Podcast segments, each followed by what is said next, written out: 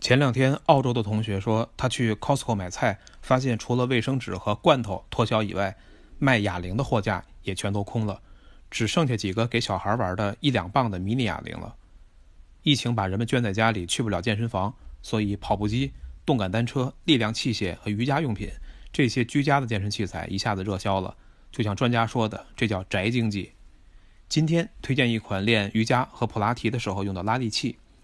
把拉力绳一头的这个环踩在脚下，另外一头握在手里，就能进行各种高难度的动作训练了。还专门配了一双脚底有硅胶颗粒的防滑袜子，很贴心。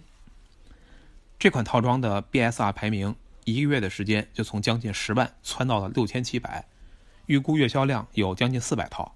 不过卖家数已经有十个了，不也不要紧，因为这这样的产品呢，选择面非常大的，完全可以找到更好的货源。从阿里指数也能得到印证。